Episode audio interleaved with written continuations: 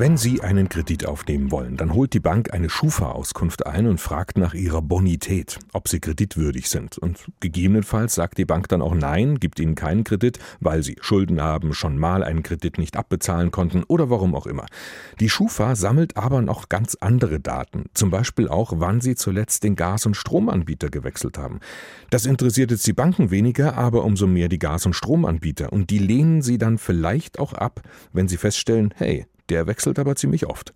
Noch sind das Pläne der Gas- und Stromanbieter, aber schon ziemlich konkrete, wie jetzt Kolleginnen und Kollegen von NDR und Süddeutscher Zeitung herausgefunden haben.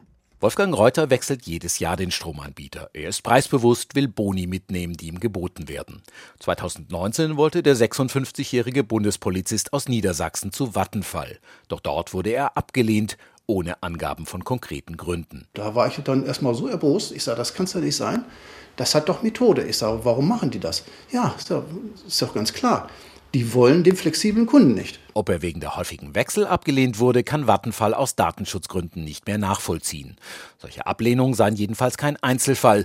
Den Kunden, die so häufig wechseln wie Wolfgang Reuter, seien bei vielen Energieversorgern unbeliebt, sagt Barbara Sabeck vom Verbraucherzentrale Bundesverband. Wechselwillige Kunden sind daher für Unternehmen, die beispielsweise viel mit Bonustarifen arbeiten, uninteressant, da sie diesen kein Geld einbringen. Das Hamburger Vergleichsportal Wechselpilot hat festgestellt, dass bei manchen Unternehmen inzwischen jeder fünfte Antragsteller abgelehnt wird. Künftig könnten es noch mehr sein.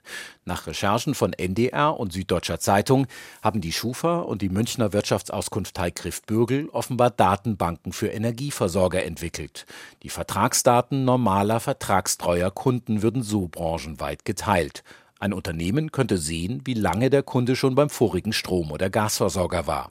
Verbraucherschützerin Barbara Sabeck sieht das kritisch. Kann natürlich möglicherweise so kommen, dass in Zukunft Verbraucher systematisch abgelehnt werden bzw. von spannenden Angeboten ausgeschlossen werden. Die Schufa sagt, die Datenbank für Energieversorger sei weder am Markt eingeführt noch technisch fertig und man wisse gar nicht, ob sie überhaupt komme. Zudem sei sie überhaupt nicht darauf ausgelegt, Wechselkunden zu identifizieren was Verbraucherschützer aber anders sehen. Die für die Schufa zuständige hessische Datenschutzaufsicht hat jedenfalls prinzipiell nichts dagegen, dass solche Kundendaten branchenweit gespeichert werden. Schließlich sei der Energiemarkt umkämpft, manchen Versorgern drohe sogar die Pleite. Wer viel Geld in die Werbung neuer Kunden stecke, dürfe durchaus erfahren, wen er da vor sich habe, sagt Behördenvertreter Michael Kaiser. Das kann ich nicht einfach übergehen. Ich kann nicht sagen, interessiert mich nicht, ob im Energieversorgungsmarkt der eine oder andere insolvent wird, sondern ich muss hier sagen, es gibt ein offenbar legitimes Interesse zu erfahren, rentieren sich meine Akquisitionsaufwände. Die Pläne des Schufa-Konkurrenten Griff Bürgel für eine ähnliche Datenbank wurden nach Informationen von NDR und SZ jüngst der bayerischen Aufsichtsbehörde zur Prüfung vorgelegt. Zu Details sagte die Münchner Wirtschaftsauskunft Thai aber nichts.